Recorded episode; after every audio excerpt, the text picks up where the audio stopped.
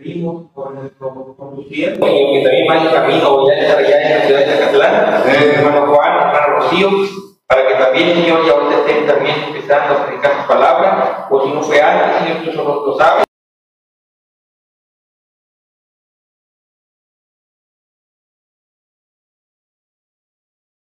Poder, Señor, predicar, exponer el mensaje, Posible su corazón para los hermanos de la Religión Bautista de, de Belén, vienen en Atlanta. Y le pedimos, Padre, que si es posible que hoy regrese, que regrese bien, y si no, Señor, pues tú lo que pones en su corazón que van a regresar ya, y que los cuides todas las bendiciones para que sea tu voluntad. Hermanos, ponemos todo eso, Señor. Te pido también, Señor, por quiero en dirección de los himnos, des con él, que lo uses también grandemente con esos himnos que pusiste en su corazón, que sean de bendición y preparen nuestro corazón para que el mensaje de tu palabra. Te pido, Señor, por los hermanos que estén enfermos, postrados en cama, o alguna dolencia que tengan, Señor, que te haya pedido venir también a congregarse, ya tienen por costumbre, Señor, que estés con ellos, que con los cuales que los cuides, que les dé salud principalmente y ese gozo y esa alegría de que en Cristo son vencedores, Señor.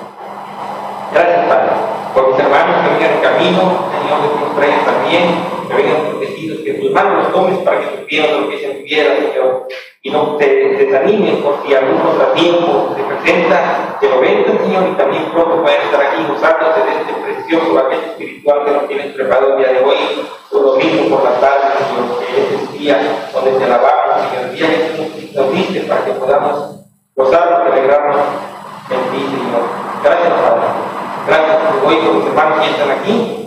Te pido que también, Señor, nos abras los ojos, el entendimiento de tu palabra para que seamos oidores y también hacedores de la misma. Tu bendita mano nos ponemos, Padre, para que tu Santo Espíritu tome control de todo lo que haga aquí y se mueva libremente en tus corazones. En el bendito nombre de tu Madre Jesucristo te lo pedimos. Amén. Amén. Gracias, hermano Víctor. Pues vamos a dar la bienvenida en esta tarde. Sean todos bienvenidos a esta, la casa de Dios, uno de los tantos lugares donde es invocado el nombre de Dios. Así como nosotros estamos reunidos en este momento, en esta ciudad hay otras iglesias donde se están reuniendo para alabar a Dios y en otras ciudades, en otras partes del país, así como el horario les permita, también en Sudamérica, Centroamérica.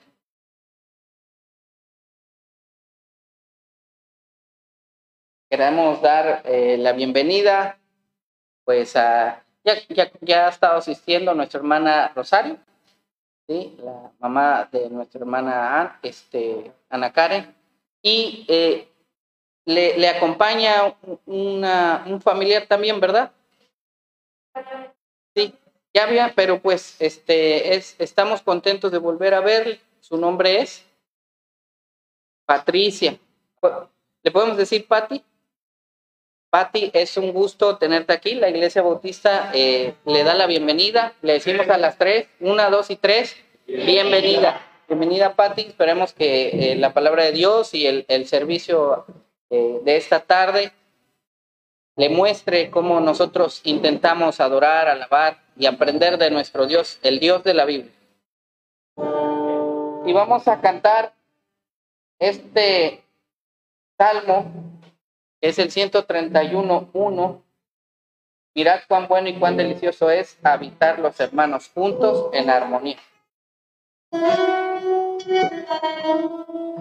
La iglesia Masai se caracteriza por ser una iglesia amorosa en la cual se, se promueve la convivencia entre hermanos y este salmo dice que es, es muy hermoso eh, estar en un lugar donde las personas se llevan de esa manera. Vamos a ponernos de pie. Vamos a cantar dos veces la primera estrofa y primera y única estrofa y este después de eso pueden salir de sus lugares para saludarse.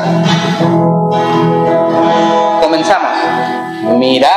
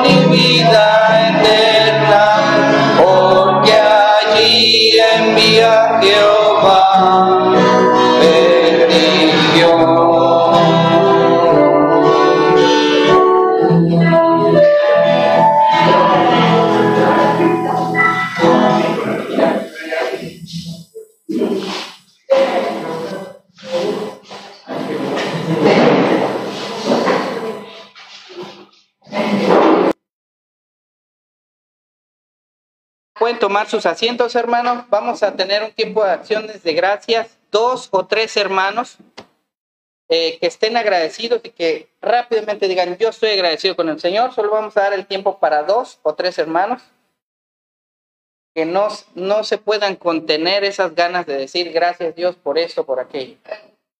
Adelante, este es el tiempo de acciones de gracias. Adelante, hermana.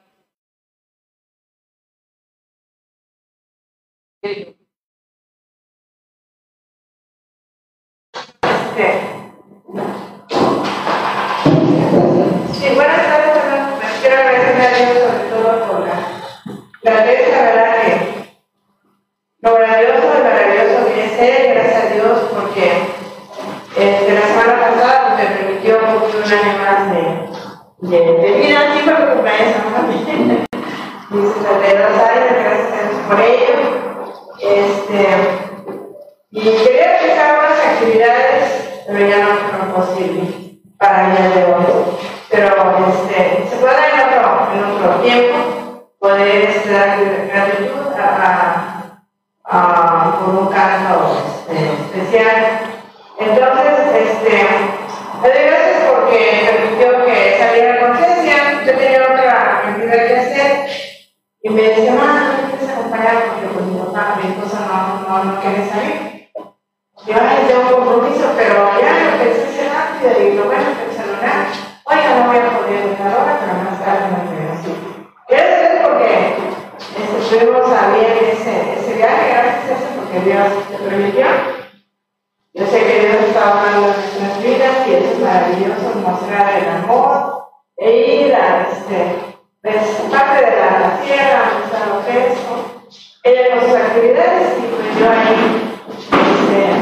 viendo qué otras cosas hacer. Gracias porque las trajo también, porque hemos compartido este, alimentos este, como familia, gracias a Dios porque ha sufrido ello.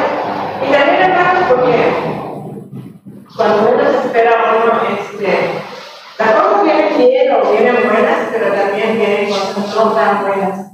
Y Dios nos ha dado este, la sabiduría para enfrentar estas situaciones con la cuestión de la preparación de la actitud para estar a bajar la luz allá en la casa que tenemos. Pero este, decirle, pues, ¿qué van a hacer? Gracias a Dios porque están enseñando algo más en serio. Y le digo, por eso vengo para en el nombre este, tantos gigantes, pero sé que es necesario para el poder de nuestro Dios. Y gracias a abrió puertas, este, se me obstruyó, me ganaron para poder hacer esa preparación. Y este, me decía que fue a, a, como, como um, representando la comisión. Pues no se puede porque está muy pegada, le va a tomar la vecina, le voy a ver con ella no quiere compartir. Pero Entonces ya me metí y ya posteriormente alguien la única opción es poner su tarjeta. Me dijeron que no, ya veces que no aceptan. Pero posteriormente hubo una opción porque yo quise para la casa y ya vi que no pusieron la, la, la preparación donde habían dicho aquí en forma cercana a estaba. Y la hizo la técnico, oiga, está más de tres meses y ya me verificaron que se me dio porque no quise intensificar la situación. Y me dice, tu señora, que se adelante, te va a mandar el, el, el técnico, técnico, y pues haga lo que corresponda. Él trabaja para profesionalizar las normatividades. ¿Qué es eso? El señor antes de ver todo lo que se puede poner y averiguar si dan las medidas y no afectamos porque mira,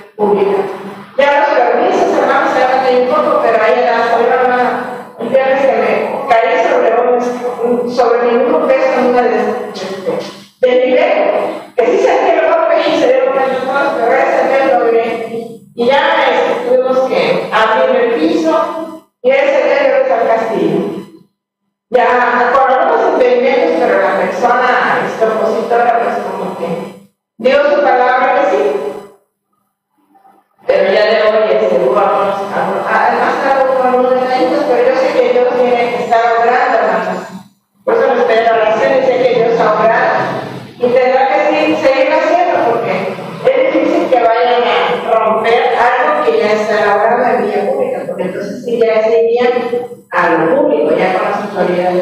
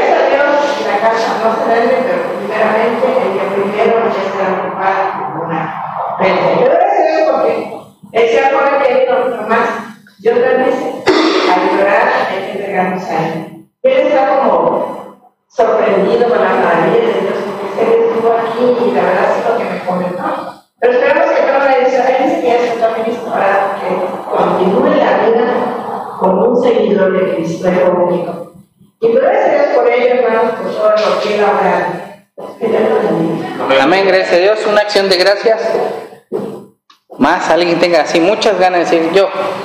No tenemos que esperar. Pues yo sí le doy gracias a Dios, hermanos. Este, el día miércoles hubo desfile en la comunidad donde yo trabajo.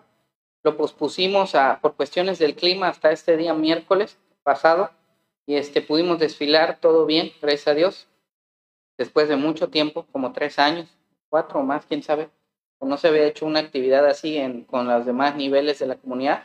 Y gracias a Dios que no hubo accidentes, porque pues los muchachos de tercero llevaban pirámides. Uno es responsable, se cae o le pasa uno, es, es complicado. Pero gracias a Dios salió bien. Igual un convivio terminando, adelante. Entonces yo, yo oro por cada actividad que voy a hacer en mi trabajo, lo pongo en manos de Dios y gracias le doy porque pues todo salió bien y por el día de hoy que nos llevó y nos trajo de regreso desde la ciudad de Alma. Gracias a Dios. ¿Alguien más que quiera dar acciones de gracias?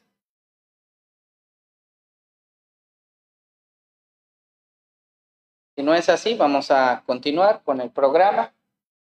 Vamos a tener nuestra lectura bíblica en el Salmo número 145.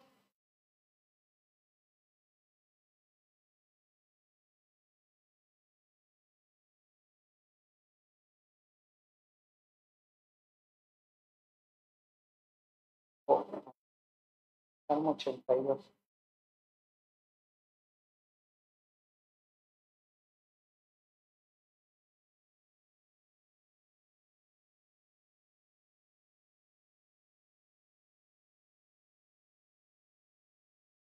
Es Salmo 82. Salmo 82. Tiene solo, solamente ocho versículos. Tiene un, el versículo número uno está muy interesante porque muchos este, eh, dicen que entonces Dios, hay varios dioses y todo, pero cuando preguntas a los teólogos e investigas, sabes que la palabra en el original ahí se refiere a personas con cargo político, ¿no? Dios está en la reunión de los dioses, o sea, de los gobernadores, a eso se refiere. Es un, es un salmo, un versículo controversial. Yo no lo había leído hasta que lo topé y dije, oye, sí es cierto, está. Y ya investigué y de, eso hablo. Vamos a ponernos de pie, leeremos de manera alternada. Tu servidor el versículo 1, ustedes el 2, y así nos reunimos en el versículo 8. Amén, hermanos. Comenzamos a leer el que guste en su Biblia y el que no en la pantalla. Dios está en la reunión de los dioses, en medio de los dioses juzga. ¿Hasta cuándo juzgaréis injustamente y aceptaréis las Dios? Defended al débil y al huérfano, haced justicia al afligido y al menesteroso. Librad al afligido y al necesitado, librad No saben, no entienden, andan en tinieblas, tiemblan todos los cimientos de la tierra. Yo también, del. Pero como hombres moriréis, y como cualquiera de los príncipes caeréis. ¿Todos juntos? Levántate, oh Dios, juzga la tierra, porque tú heredarás todas las naciones. Amén, hermanos, esta es palabra de Dios. Y vamos a continuar con la alabanza. Quiero pedirle a nuestros hermanos músicos que hagan el favor de pasar enfrente. Este ya lo hemos cantado. Lo cantaron por primera vez con, creo, el hermano Emanuel. Y pues yo le estoy dando seguimiento a ese, algunos otros y otros los estoy trayendo como nuevos. Para incrementar el repertorio de alabanza a nuestro Dios de parte de la iglesia Masai. Que nuestro Dios ahí en los cielos nos oiga y diga, ah, ya Masai me está cantando este canto ahora, ¿verdad? Se llama Alabaré al Señor.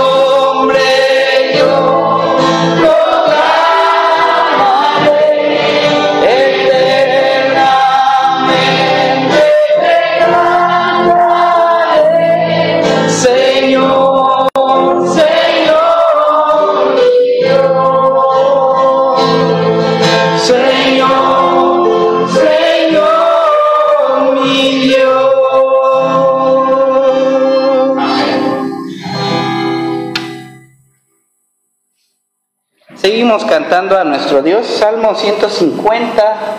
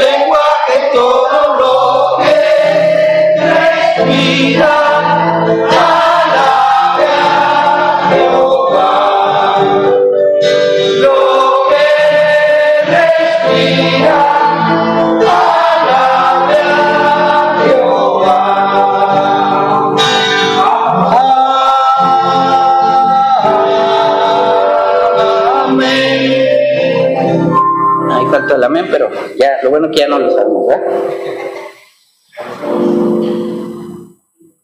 También es bueno repasar eh, los cantos clásicos para que nuestros nuevos hermanos en Cristo conozcan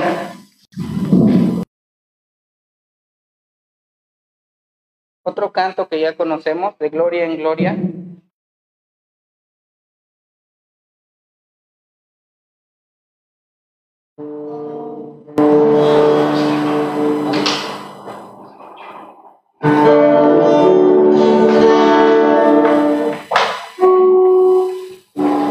天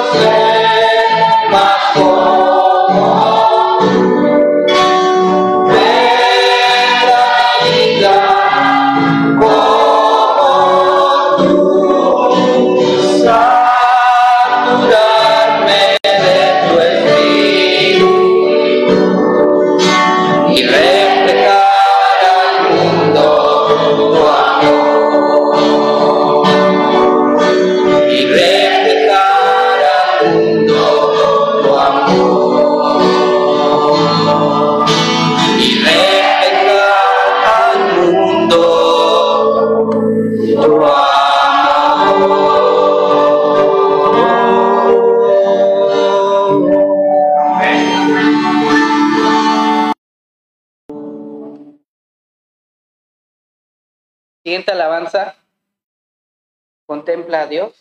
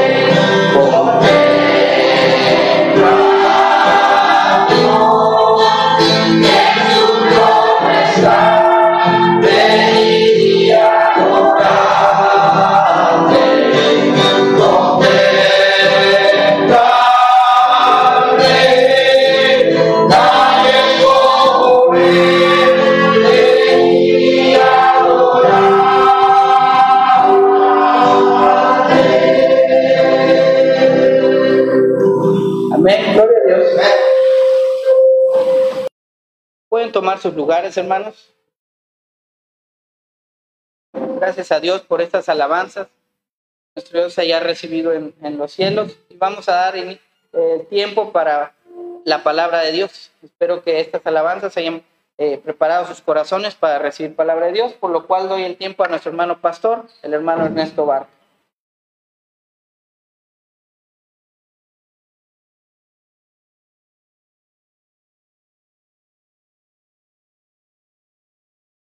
Ah, muy buenas tardes, hermanos.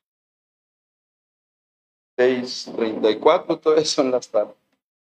Nos tenemos que acostumbrar a la oscuridad temprana, porque no es otra cosa, ¿verdad? Oscuridad temprana. Y ya, y ya de aquí en adelante, por lo menos en lo que dura este sexenio, así va a ser. Quién sabe, el otro sexenio diga, no, no, no, regresamos al horario de verano, ¿no? Hay que ver qué va a pasar, pero por eso nos conviene la continuidad. ¿De acuerdo? Nos conviene que siga Morena. Si no siguiera Morena, entonces volveríamos a más de lo mismo.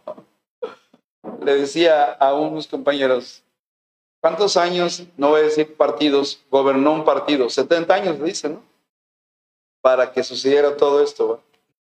Le digo, entonces necesitan otros 70 años para cambiar a México. Pero sabemos que no es un partido el que cambia a México, es Cristo, hermanos. Cristo es el que cambia a la gente, las sociedades. No es una política. Y aunque la educación ayuda mucho, pero no siempre la educación es la clave para solucionar todos los problemas sociales y económicos. Pero bueno, Ah, hermanos, vamos a ver un tema. Hoy no hay predicación, bueno, no hay PowerPoint porque llegamos de Álamo directo aquí. mi familia y yo estuvimos en la iglesia bautista Adonai, se llama. Iglesia grande. Mucho, mucha gente. Oye, traían sillas y sillas porque no cabían. Mucho invitado. Pues había dos tambores de barbacoa, hermanos. Estaba muy bien. Los, mucha gente. No, y aparte que es una iglesia me dijo el copastor que deben tener como unos 60, así me dijo, de miembros. Pues yo vi, yo vi como arriba de 100, pero ya saben que cuando hay fiesta, pues sí, llegan, llegan muchos, ¿no? Muchos invitados. Ya había mucho invitado, de, había de Hidalgo, de, de varios lugares que estaban, hasta de Dallas, Texas había, hermanos. De hecho, había un pastor que fue, estuvo ministrando de, Dallas, Texas, mexicano, estuvo tocando, cantando, bueno, dirigiendo el servicio. Hermanos, este, yo decidí abordar el tema en estos domingos que se llama reversionismo, porque es un fenómeno que no ha pasado de moda, un fenómeno dentro de las iglesias alguien le ha llamado la cristiandad. Y el texto, hermanos, es un texto donde vamos a partir, es 2 Timoteo 4:10. Lo, lo identificamos, nos ponemos de pie, le damos lectura, oramos y, e iniciamos.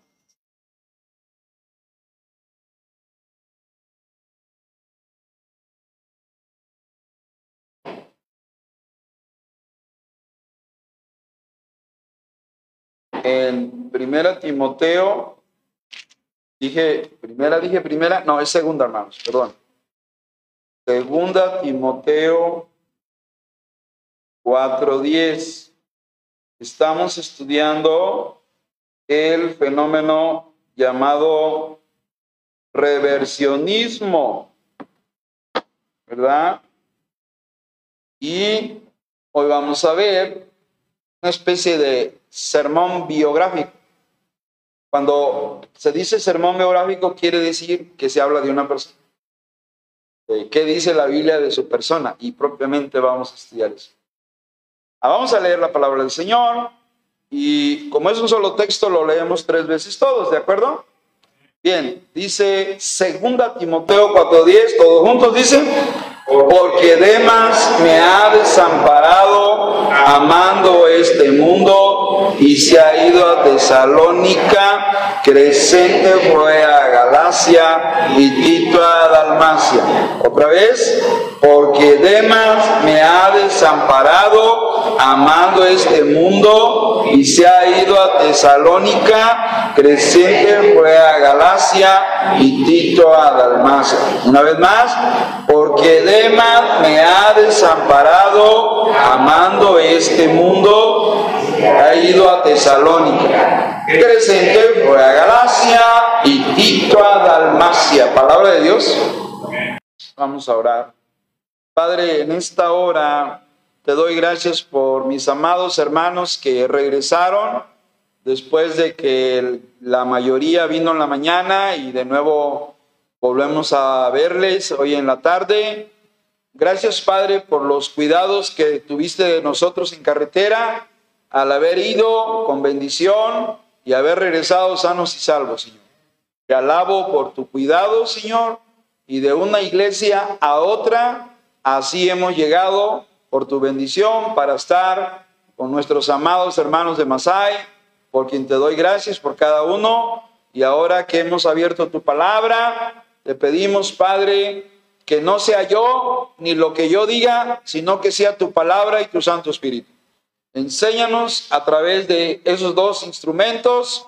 Uno es un instrumento poderoso, tu palabra, y el otro es la tercera persona de, de la deidad, que es el Espíritu de Dios que mora en cada cristiano.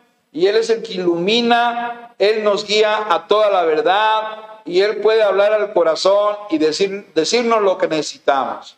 Así que te ruego que hagas esa obra maravillosa en cada uno de nosotros, porque te lo pedimos en el nombre de Jesucristo, tu Hijo. Amén. Gracias, hermanos. Pueden sentarse. Pues bien, ah, hoy vamos a ver una, un tema, una continuidad de un tema que se llama el reversionismo. Ya hace ocho días traté el tema del reversionismo, un peligro para el cristiano, así se llamó, y usé una metáfora de un, artista que ya falleció, que inventó un paso hacia atrás, ¿se acuerdan? Un moonwalk que le llaman, un caminar hacia atrás, y se hizo famoso mundialmente.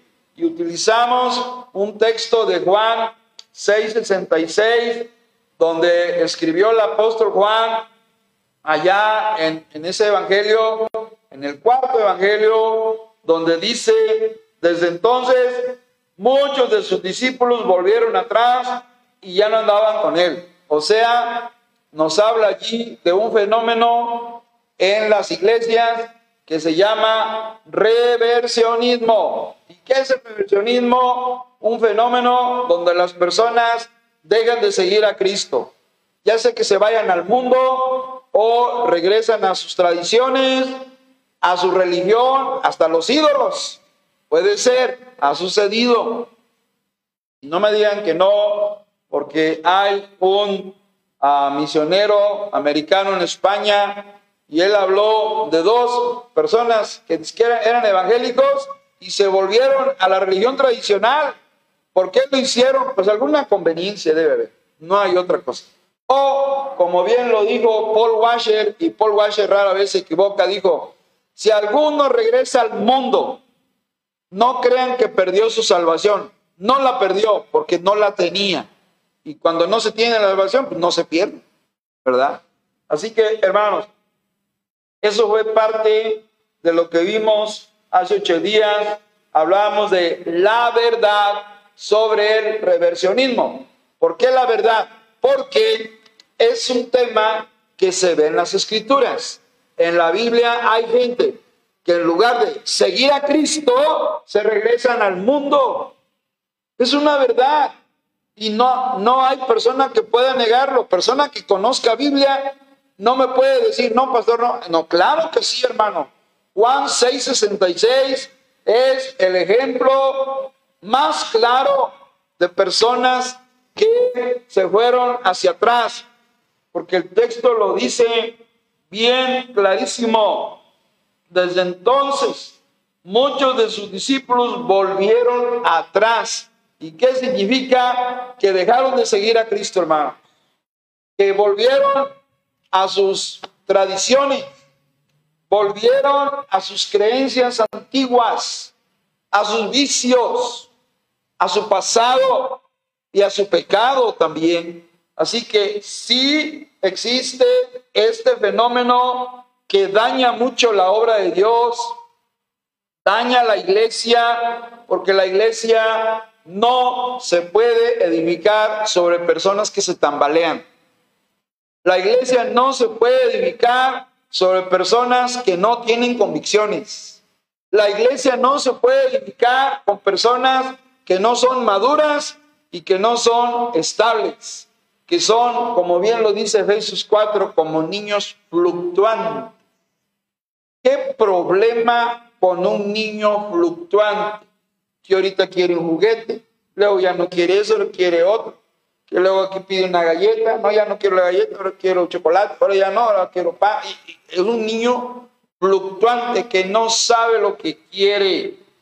Y así es el creyente reversionista de la palabra reversa que significa dar marcha hacia atrás. Volviendo a segundo Timoteo, hermanos, vemos que la Biblia menciona un nombre, un nombre que tiene un nombre corto. ¿Ya lo vieron, hermanos? Segundo Timoteo 4:10. ¿Cómo se llamaba este hombre, hermanos? Demas, no de más. Demas. Y yo he leído este texto y dije, lo vamos a estudiar. Y ya que me siento, hermanos, a estudiar, Vamos a ver. son poquitas palabras. Porque Demas me ha desamparado, dijo el apóstol Pablo, amando este mundo. Y se ha ido a Tesalónica, dice Pablo. Hasta ahí. Hasta allí habla de Demas. Hermanos, Demas era uno de los creyentes cercanos al apóstol Pablo. Se le llama asociados. Así se le llama. Así como, a ver, el hermano Juan iba a Zacatlán y me acuerdo que le acompañaba un misionero, ¿se acuerdan? No decimos nombres. Ese era como un asociado, como un compañero para ir, ¿se acuerdan? Iba un tiempo, luego ya, se retiró, ya, bueno, ya es otra cosa. Ese es un asociado, una persona que apoya a un misionero. Así que Demas al principio comenzó bien, como muchos que han comenzado bien, hermanos. Demas, les aclaro, es un nombre abreviado de Demetrio. Demas, viene siendo como, yo, que me llamo Ernesto y me dicen, algunos me dicen Neto. Ah, no me gusta mucho, por cierto. Pero espero que me digan Ernesto. Pero bueno, Demas es el nombre abreviado de Demetrio. Esa es la idea. ¿Saben qué significa Demetrio? Perteneciente a Demeter, diosa griega de la agricultura. Así que tenían un nombre pagano. También significa gobernador del pueblo. Era un creyente que ayudó al apóstol Pablo cuando éste se encontraba prisionero en Roma.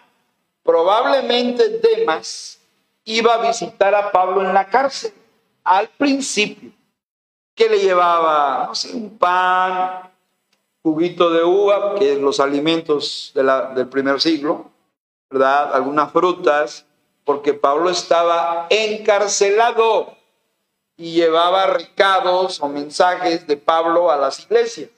Se entiende que era un compañero, un colaborador. Y es posible que viviera en la ciudad de Tesalónica. Porque vean el versículo, ¿qué dice? Porque Demas me ha desamparado, amando que este mundo y se ha ido de dónde? O sea, se regresó a su pueblo, se regresó a su ciudad. Dijo, no, yo ya, o sea, déjenme usar la frase coloquial. Cuando digo frase coloquial, me refiero a como hablamos los mexicanos, el pueblo, en la calle. Se echó para atrás, hermanos. Temas. Y tengo tres puntos con la letra D. Me, lo dio, me los dio el texto. El desamparo de Demas. ¿Ya lo vieron? Demas me ha que El desamparo de Demas. Ahí va el segundo. La deserción de Demas. ¿Qué es un desertor? Ahorita lo vamos a ver.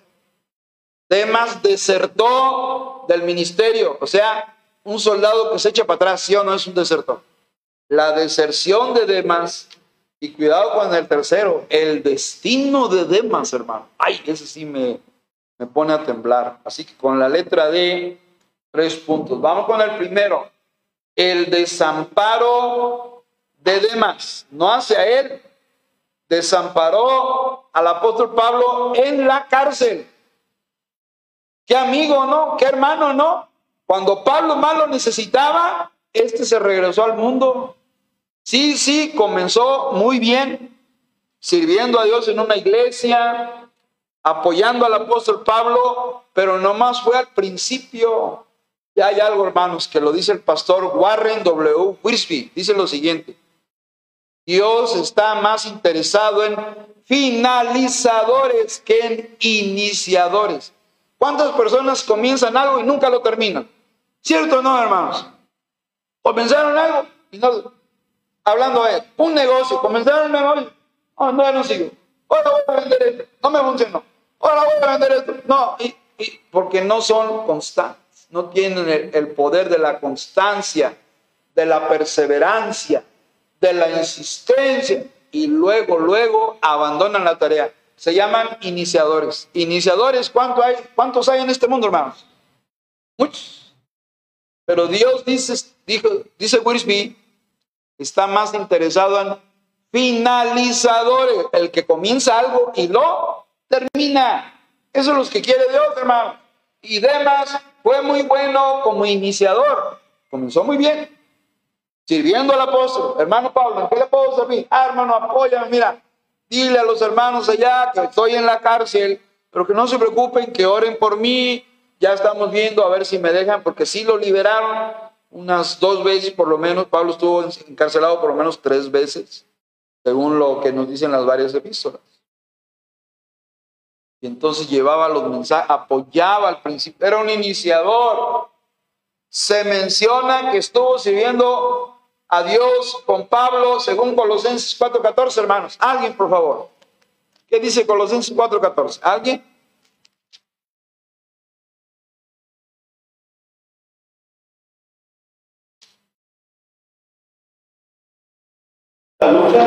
Médico amado y. Ahí está. Os saluda Lucas, dice Pablo, el médico amado y Dema. Allí sí andaba sirviendo a Dios. Allí sí estaba con Lucas. Andaba con el médico, con el hermano que escribió el tercer evangelio. Ahora vámonos a Filipenses, Filemón 24, Filemón. La carta de Filemón, antes de Hebreos, hermanos. Versículo 24. ¿Alguien, hermanos?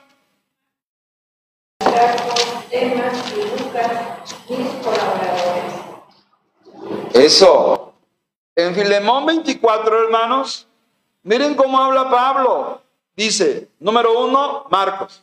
Y luego, Aristarco. Luego, ahí está, ahí está, Demas y Lucas. ¿Y qué dice Pablo? ¿Quiénes son ellos? Mencionó a los cuatro. Dice, los cuatro son mis colaboradores. O sea, empezó muy bien, hermano. Qué bueno cuando un hermano empieza a servir al Señor, hermanos. Pero debemos ser fuertes en Cristo. Nosotros somos débiles. Pero debemos ser fuertes en Cristo. Porque van a venir desánimos, van a venir situaciones, desilusiones, desilusiones. Nos desilusionamos de una persona o hasta de la iglesia. O nos desilusionamos de, Dios por algo que, nos dimos cuenta. Y luego, ah, no, yo ya no voy, ya, y ya nos echamos para atrás porque no somos finalizadores, somos iniciadores, somos muy buenos para iniciar cualquier proyecto, cualquier idea, cualquier actividad, pero no tenemos la madurez para sostenernos, hermanos. Ese es el problema de la cristiandad. Muy bueno para levantar la mano. Yo, yo, a ver, hermano, ¿cuántos quieren apoyarnos por el sábado que tenemos? Yo, hermano, anótenme a mí. Y a la mera hora no llega. Sábado no llega. ¿Para qué? Dice, si, si- cuando, haces, cuando haces promesa, no tardes en cumplirla porque Dios no se complace en los insensatos, dice el libro de Eclesiastés. Sea, Dios hay que cumplirle las Así lo dice la palabra. Mejor es que no prometas y no que prometas y no cumplas. ¿Por qué? Porque nomás somos iniciadores. Yo, yo, anótenme. Y a la mera hora. Y Demas se anotó, estuvo en el equipo misionero de Pablo al principio. Muy bueno para comenzar a servir a Dios, pero muy malo para continuar, muy malo para persistir. Por eso dicen los verbos que terminan en tir. En la vida hay que insistir. En la vida hay que resistir. En la vida hay que... ¿Ya no se lo saben? Eso. Resistir, insistir, persistir y nunca desistir. Pero a todo, esa última parte se nos olvida. Soy bueno para insistir, para persistir, resistir, pero desistir soy muy, también soy muy bueno y desisto luego, luego. Y Demas desistió, ya no insistió ni resistió, no resistió la prueba o los ataques o yo no sé qué problemas desanimaron a Demas y se echó para atrás, hermanos. El problema de Demas, por eso le llamo el desamparo, porque dejó abandonado al siervo de Dios. No hay nada peor en este mundo que abandonar al siervo de Dios. Lo dejó a su suerte. ¿Dónde estaba Pablo? Yo se lo digo. En la Biblia, en el Nuevo Testamento, hay epístolas que se llaman carcelarias de Pablo. ¿Por qué se llaman carcelarias? Porque se escribieron dentro de una cárcel, las escribió Pablo. Y segunda Timoteo es una de las carcelarias junto con Filipenses, Efesios, por lo menos esas eran las epístolas, primera Timoteo también, las epístolas carcelarias dentro de una cárcel. Entonces, a ver ustedes hermanos, a ver, Dios nos libre de caer en la cárcel, pero no sería triste que aquellos que se desean nuestros amigos nos abandonen en un momento de tanta necesidad. No dicen que en la cárcel, en la cama donde se conocen a los verdaderos amigos, hermanos. No dice el dicho mexicano, sí. Entonces aquí Demas dejó abandonado al siervo de Dios. La palabra desamparo quiere decir abandonar por completo. Ahora sí que este cristianito dijo, pues allá que se las arregle el apóstol Pablo, su problema no es el mío. Para, para, para que anda predicando el evangelio allá, hay que se las arregle. O sea, la palabra en el original es muy fuerte. Dice, lo abandonó por completo.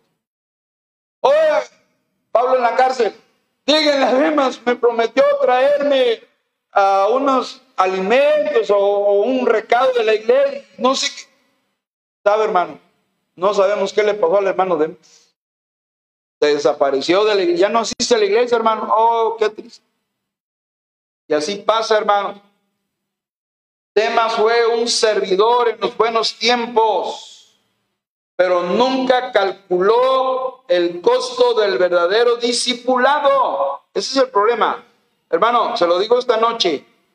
Ser discípulo de Cristo es mantener un compromiso genuino con el Señor, hermano. Y si no me lo escucharon, lo repito. Ser discípulo de Cristo es mantener un compromiso genuino con el Señor. Y Cristo mismo nos invita a calcular el costo de seguirle, no el costo de dinero. Seguir a Cristo cuesta. O les pregunto, ¿es fácil seguir a Cristo? ¿Es fácil seguir a Cristo, hermano? No, la llevamos de a gratis y, y todo es muy fácil en la vida cristiana por seguir a Cristo. No, hermanos. Cuesta tristeza, cuesta pruebas, cuesta dolor, desilusiones, fracasos, caídas, tropezones. La vida cristiana se caracteriza por ese tipo de cosas. Y el Señor Jesucristo, allá en Lucas 14, 28, dice que el que quiera edificar una torre tiene que calcular los, los gastos. Vámonos allá, Lucas 14, 28. ¿Alguien, hermano, por favor? ¿Alguien, Lucas 14, 28? Los que edificar una torre no se sienta primero y calcula los gastos a ver si tiene lo que necesita para la banda. Muy bien. Jesús no está dando clases de administración, Jesús no está dando clases de finanzas, Jesús no está dando clases de presupuestos, Jesús está hablando del discipulado, hermanos, del, costo de seguirle. Seguir a Jesús tiene un precio que tenemos que pagar, hermanos. El problema es que los creyentes no calculan lo que cuesta seguir a Cristo y por eso son creyentes de corta duración, como la parábola de la semilla, que la semilla germina, pero se seca, es de corta duración.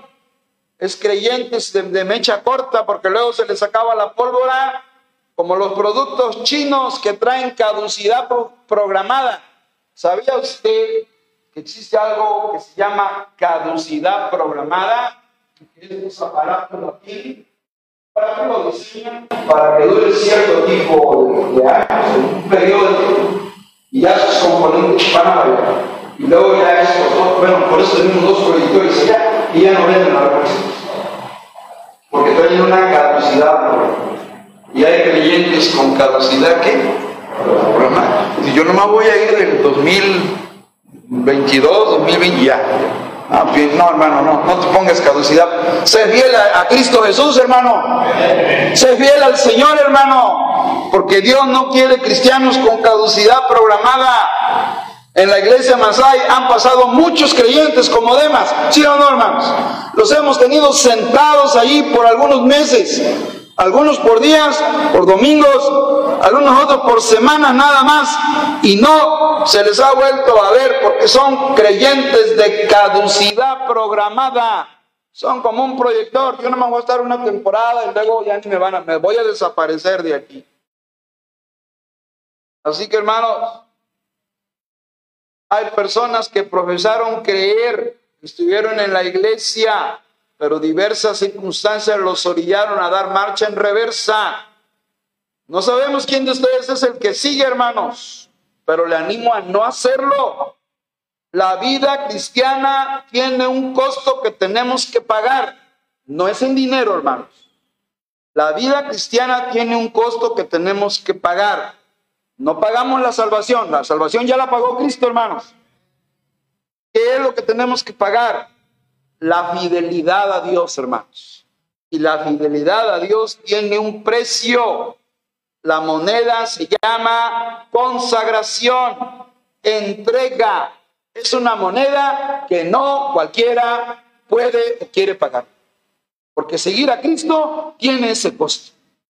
¿Cuál es el costo, hermano? Que te consagres, que te dediques, que te entregues al Señor y le sigas fielmente, hermano. Y esa es una moneda que no, estoy hablando metafórica, hermano, mente, hermanos. Una moneda que no cualquiera la quiere pagar. Ah, yo. Fidelidad. Ah, ya que sean los. Así, así pueden pensar. Así que, hermanos, Demas estaba en bancarrota espiritual y no tuvo saldo suficiente para corresponderle a Dios con la moneda de la consagración y la fidelidad. Y por eso desamparó a Pablo encarcelado.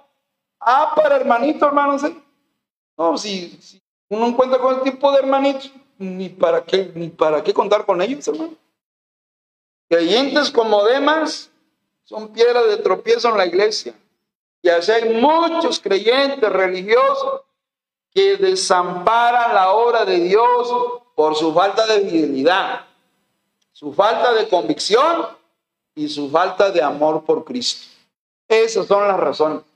Cuando alguien se va de reversa al mundo, le falta fidelidad, le falta convicción y le falta amor por el Señor Jesús. Por eso se van al mundo, hermanos. Y Demas fue uno de los que la Biblia menciona. Hay muchos más, lo vamos a estar viendo. Otros que en el Antiguo Testamento también, bueno, no voy a usar el verbo aquí porque suena muy fuerte, pero en Jalisco lo usan mucho. Pero bueno, la falta de amor, la falta de convicción espiritual. Yo sigo a Cristo. Por eso dice Hebreos capítulo 12, puestos los ojos en Jesús, el autor y consumador de nuestra fe. Los ojos los tenemos que poner en Cristo Jesús, hermano. Porque si lo ponemos en los hombres, nos vamos a desanimar. Si lo ponemos en los hombres, nos vamos a desilusionar, hermanos. Yo no me quiero desilusionar. ¿Por qué? Porque yo no tengo mis ojos puestos en las personas. Si eso fuera, a lo mejor yo, tampoco estaría aquí. Pero yo no me guío en mi vida cristiana por lo que ven mis ojos en la vida de las personas. Me guío por con mis ojos puestos en el Señor Jesucristo. Y es lo que debemos hacer nosotros. Este es el, desamparo de Demas. Punto dos, la deserción de Demas. Ay, hermano, ¿a poco desertó? Sí. Y feo, hermanos. Dio el reversazo, feo. Vámonos a 2 Timoteo. No solo desamparó, ¿qué más hizo Demas? ¿Qué más hizo Demas, hermano? Según 2 Timoteo 4 días. Eso no solo desamparó a Pablo, que eso era algo malo, era, era una irresponsabilidad. Aquí está diciendo que fue irresponsable, ¿sí o no, hermano? Es como nosotros en Masai, y dijeron, ah, ya, ya no le mandamos la ofrenda al hermano, y que se las arregle ya en el. No pueda. Eso sería un desamparo. ¿Se acuerdan de la puerta? ¿Recuerdan o no? ¿Quiénes son los misioneros? Los que bajan al post. La iglesia y los que dan la ofrenda misionera, ¿qué están haciendo? Sosteniendo una metáfora.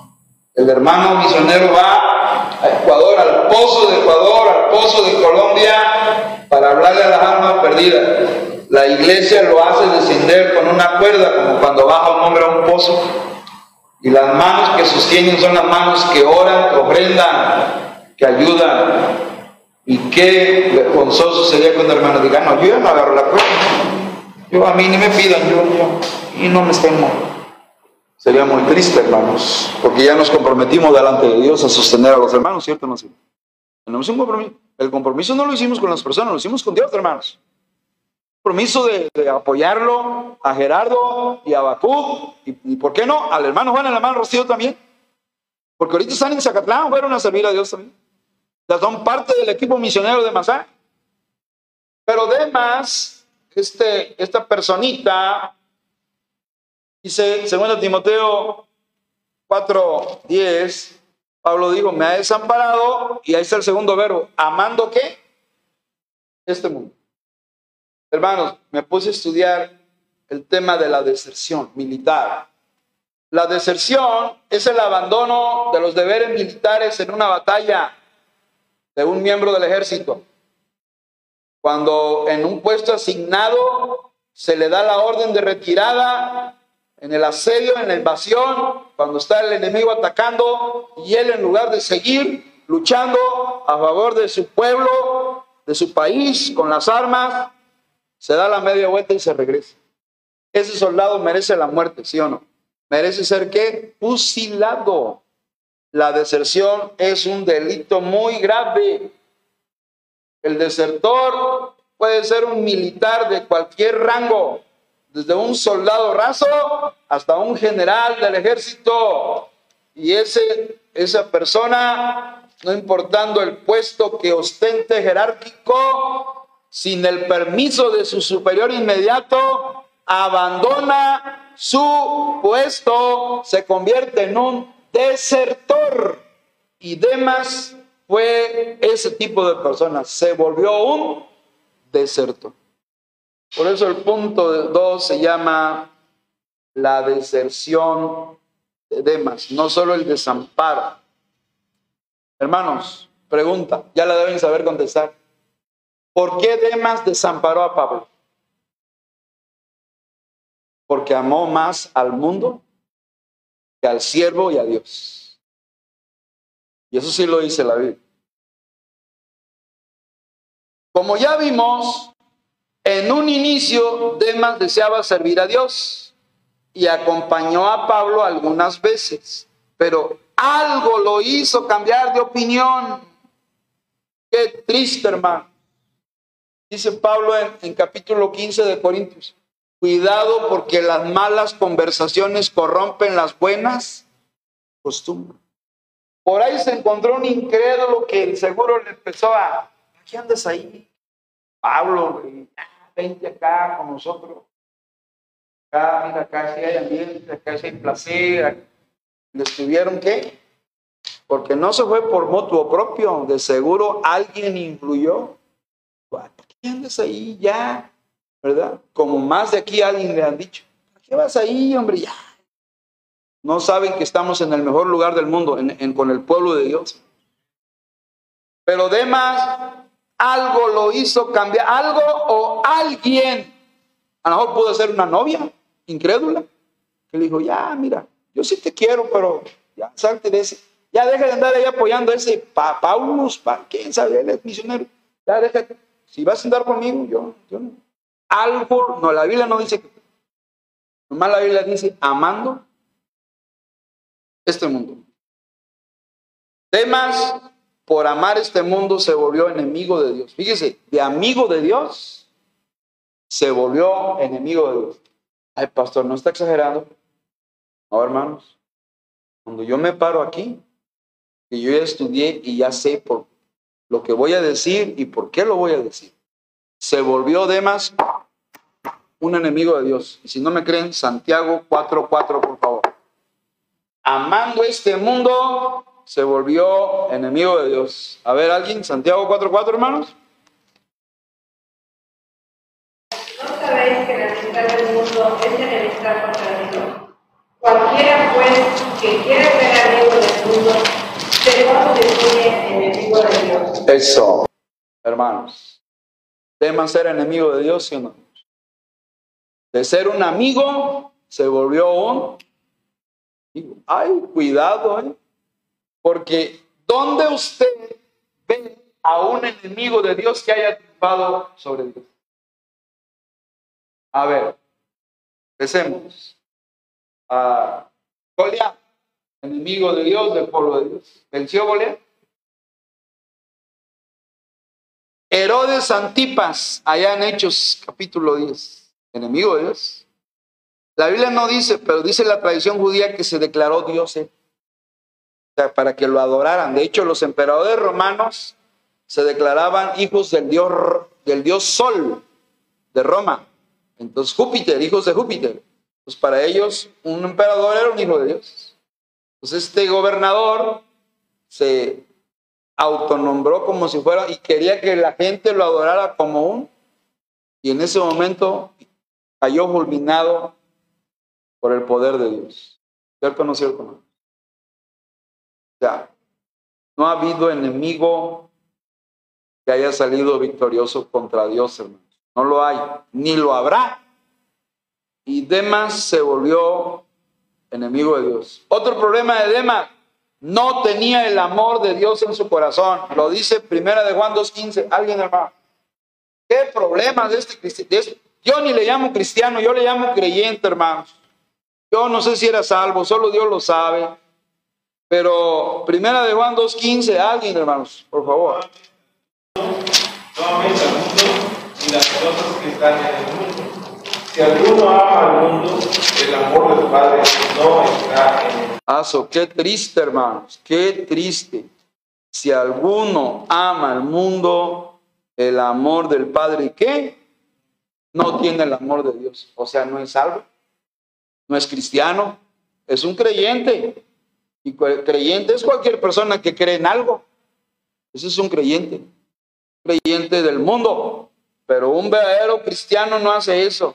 Y Demas desamparó a Pablo, se volvió un desertor, un enemigo de Dios, no tenía el amor del Padre y cayó enganchado por tres anzuelos. ¿Cuáles son los tres anzuelos que nos tira el mundo? Versículo 16. Alguien, hermano. Cuidado, hermano, cuídate de esos tres anzuelos. ¿Cuáles son los anzuelos del diablo que utiliza contra nosotros para engancharnos, para atraparnos? ¿Alguien, hermanos?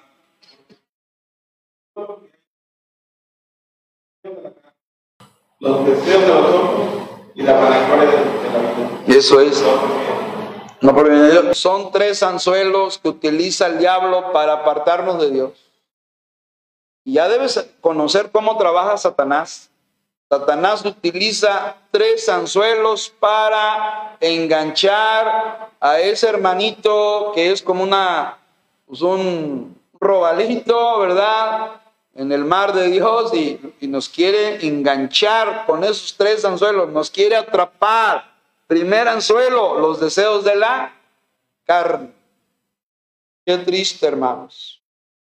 Qué triste porque hasta el día de hoy señoritas de la iglesia siguen cayendo en las garras del enemigo por los deseos de la carne. Es muy triste esto que, estoy diciendo. Dependiendo cómo se muevan las circunstancias, ustedes van a verificar lo que estoy diciendo en este momento. No doy más datos. Pero las señoritas, a veces son los jóvenes, que se dejan, seducen a una inconversa, fornican y caen en pecado.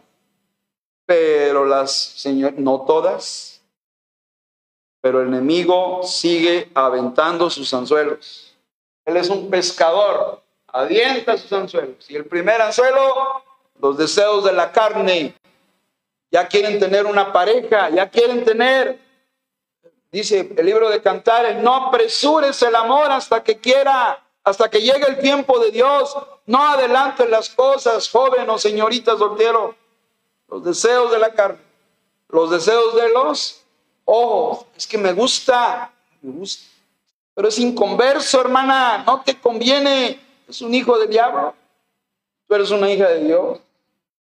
El hijo del diablo tiene su padre. Ya nomás sabrás quién va a ser tu suegro, pero ni así les interesa. Ni así le, ah, aunque sea que sea mi suegro. Y ustedes, dependiendo cómo se muevan en estos días, en estas semanas, qué triste. Podemos ver una persona sentada. A contemplarle, la siguiente semana desertó de la vida cristiana y se o se, o unió a. No solo hay hombres demás, hay creyentes mujeres que son como demás. Que aman este mundo, que caen en los anzuelos del diablo. Los deseos de la carne, uno. Los deseos de los ojos y la vanagloria de la vida. Y el diablo los engancha y los saca de la iglesia. Porque el trabajo del diablo es, el ladrón viene a hurtar, matar y destruir la vida del cristiano. Y que oremos unos por otros, hermanos. Amén. Que Dios tenga misericordia. Pero estamos siendo testigos de tantas personas que se han dicho creyentes y que avergüenzan a la iglesia dando mal testimonio, andando en relaciones con inconversos, hermanos. Eso es triste y vergonzoso. Demas cayó atrapado por estos tres anzuelos y cayó en deserción o reversionismo. Así hay creyentes, se dejan enganchar, los deslumbran los encantos materiales de este mundo y se apartan de la iglesia y de Dios. Demas es un reflejo de aquellos que se entregan a las aguas turbulentas del mundo y que no tienen la fortaleza para mantenerse firmes confiando en Cristo Jesús. Este es el problema de Demas y es el mismo problema de un creyente que no tiene convicciones, que no tiene fidelidad, que no tiene el amor de Dios en su corazón. Sigue sucediendo hasta el día de hoy en nuestra propia iglesia, hermanos. Qué triste está pasando. Y termino, hermanos. El desamparo de Demas, la deserción de Demas, el destino de Demas.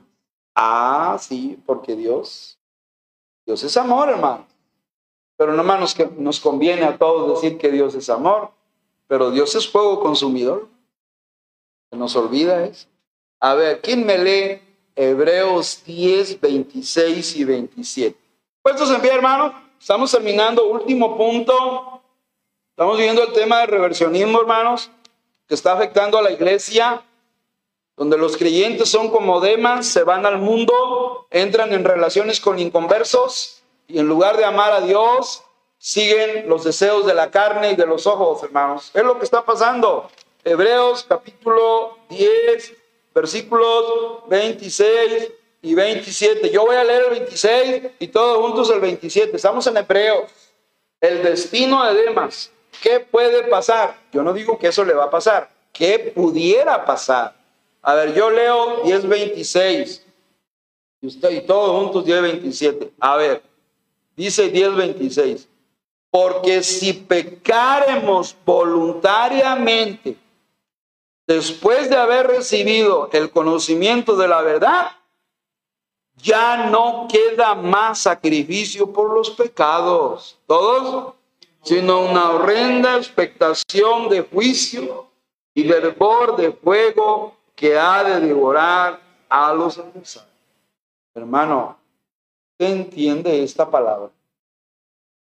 ¿Qué me puede explicar esta palabra? Una advertencia. Versículo 25.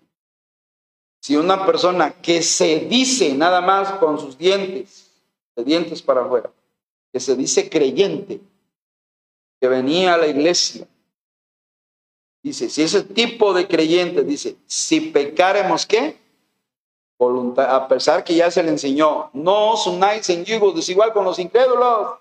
Ah, pues que lo diga Dios, a mí no me importa poco yo. Yo voy a andar con mi incrédulo. Ah, bueno. Entonces te voy a leer Hebreos 10:26. Si pecas voluntariamente, porque ya debes saber que Dios no permite las relaciones de un cristiano con un Dios dice, no os unáis en yugo desigual con los incrédulos. Pero si pecaremos voluntariamente, ¿cuándo? Después de haber recibido el conocimiento de qué? De la verdad, ya se te enseñó, hermana, ya se te ha predicado, ya se te ha enseñado, ya se te dijo que tengas cuidado. Entonces dice Dios, ya no queda más sacrificio. Aparte de la muerte de Cristo en la cruz, ¿hay otra persona que nos salva? ¿Existe otro medio de salvación aparte de la sangre derramada de Cristo, hermano? Pues ya no hay, ya no hay remedio. Si la persona oyó la Biblia, se le explicó la Biblia, se le predicó la Biblia, se le discipuló incluso, y a pesar de ello dice, me voy al mundo con, con mi relación de incrédulo. Ah, ¿Sabes qué? Persona creyente, ya no queda más, ya no tienes otra esperanza. Porque la única solución a tu pecado era la sangre de Cristo. Entonces, ¿qué me espera, pastor? No te lo digo yo. No me lo tomes personal. Versículo 27. Mira lo que le espera a los desertores. Sino una qué? Que es algo horrenda, lo más feo de lo más feo, hermano. Horrenda expectación quiere decir esperanza, expectativa. Te espera, es lo que está diciendo Hebreo, te espera un juicio horrendo por desertar de la vida cristiana. Es lo que te espera, un juicio horrendo, hervor de fuego, lumbre, es lo que dice el juicio de Dios que ha de devorar. Este es el destino de aquellos que desamparan la obra de Dios, que desamparan la iglesia de Dios. Siéntense, hermanos, ya termino. Gracias.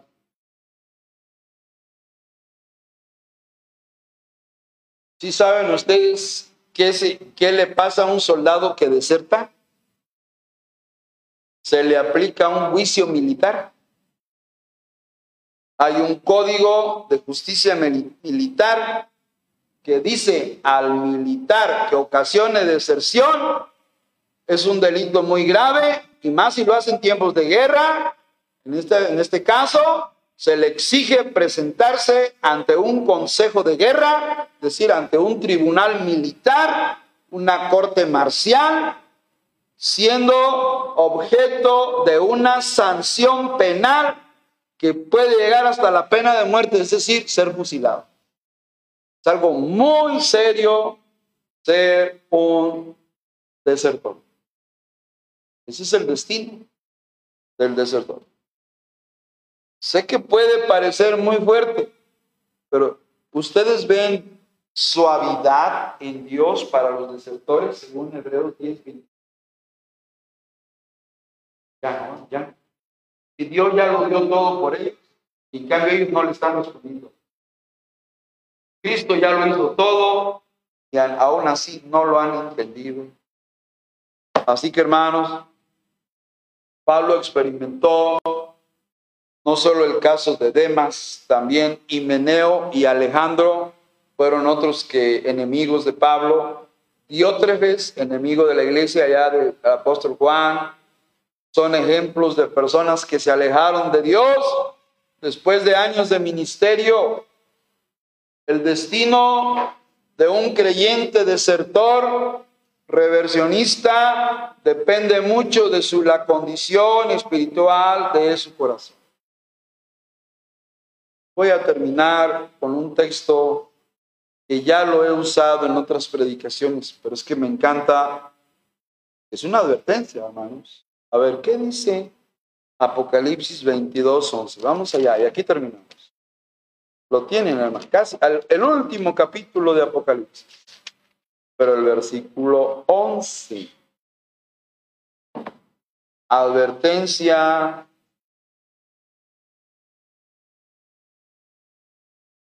al creyente desertor. ¿Qué dice Apocalipsis 22, 11? ¿Todos juntos? El que es injusto, sea injusto todavía. Y el que es inmundo, sea inmundo todavía. Y el que es justo, la justicia todavía. Y el que es santo, todavía. Dios, a través de Juan, está, está diciendo, aquí hay dos tipos de personas. ¿Ya las vieron? Los que quieren seguir cometiendo injusticias y viviendo en inmundicia, porque dice, el que es injusto, como no quiere cambiar, ¿qué le va a pasar? Pues va a seguir siendo injusto, ¿no? Porque no quiere cambiar. Y el que es inmundo, ¿qué va a pasar con él? Pues va a seguir siendo inmundo. ¿Por qué? Porque no quiere arrepentirse. Quiere vivir en su, en su inmundicia. Como ese animalito que lo conocemos, que se mete al lodo y se baña y está contento ahí. En su inmundicia. ¿Verdad? Entonces Dios, pues así quieren ser, pues yo los dejo, dice Dios. Ese es un juicio de Dios, hermano.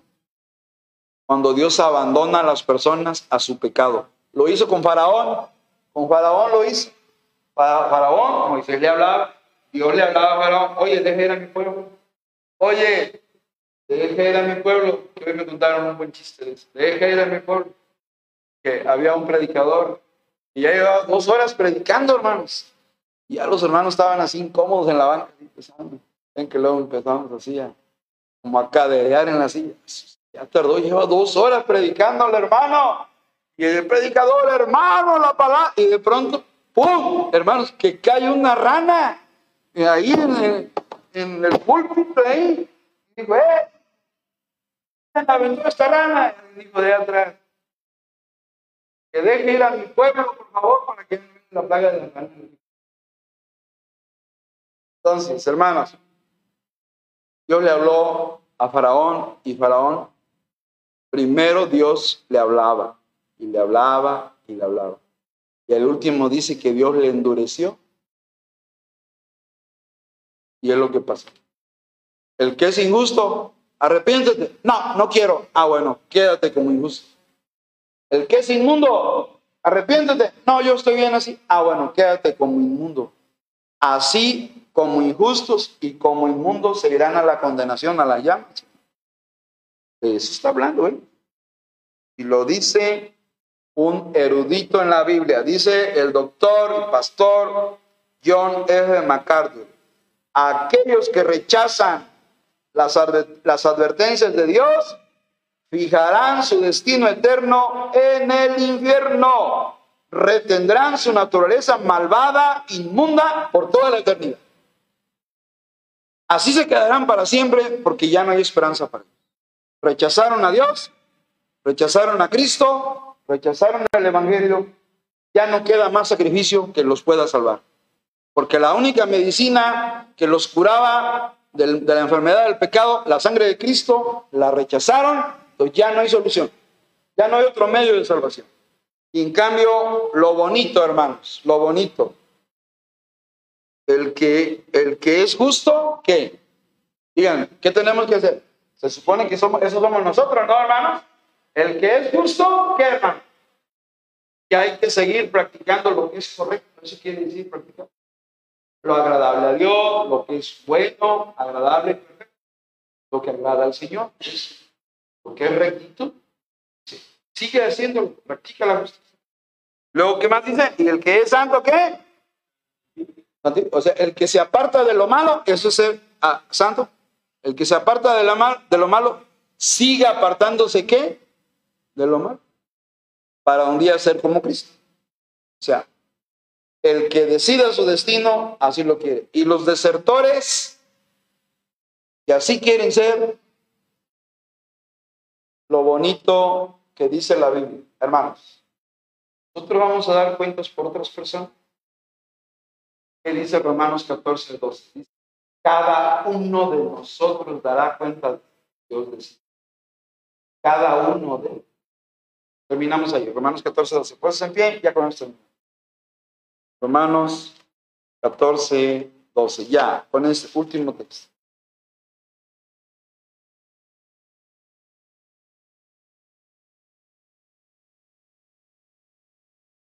Es un verso cortito que nos habla del tribunal de Cristo, hermanos. Todos juntos, se lo podemos aprender de memoria. Yo me lo sé de memoria, lo acabo de citar. Todos juntos, Romanos 14, 12, ¿qué dice, hermanos? De manera que cada uno de nosotros dará Dios cuenta de. Dice, cada uno de nosotros va a dar cuenta a Dios. ¿De quién?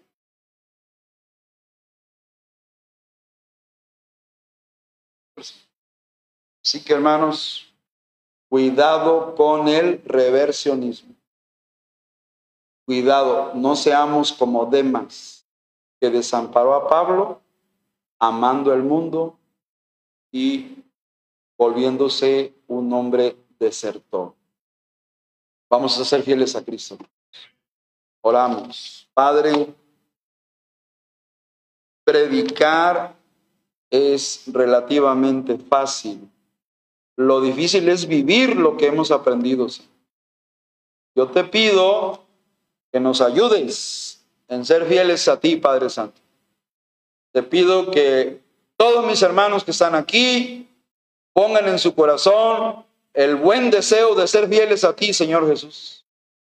El, el amor verdadero a Dios y a Cristo Jesús. Y también la fidelidad a ti, Señor.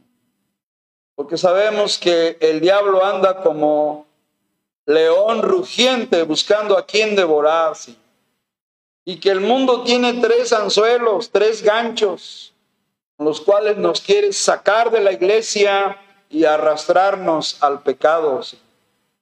Padre, te pido que bendigas a cada hermano en esta noche, a cada hermana, llénanos de fe y de convicción espiritual.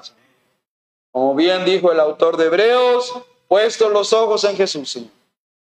Así que oramos que en esta iglesia haya hermanos maduros firmes, con convicciones, estables y que sean fieles a Cristo.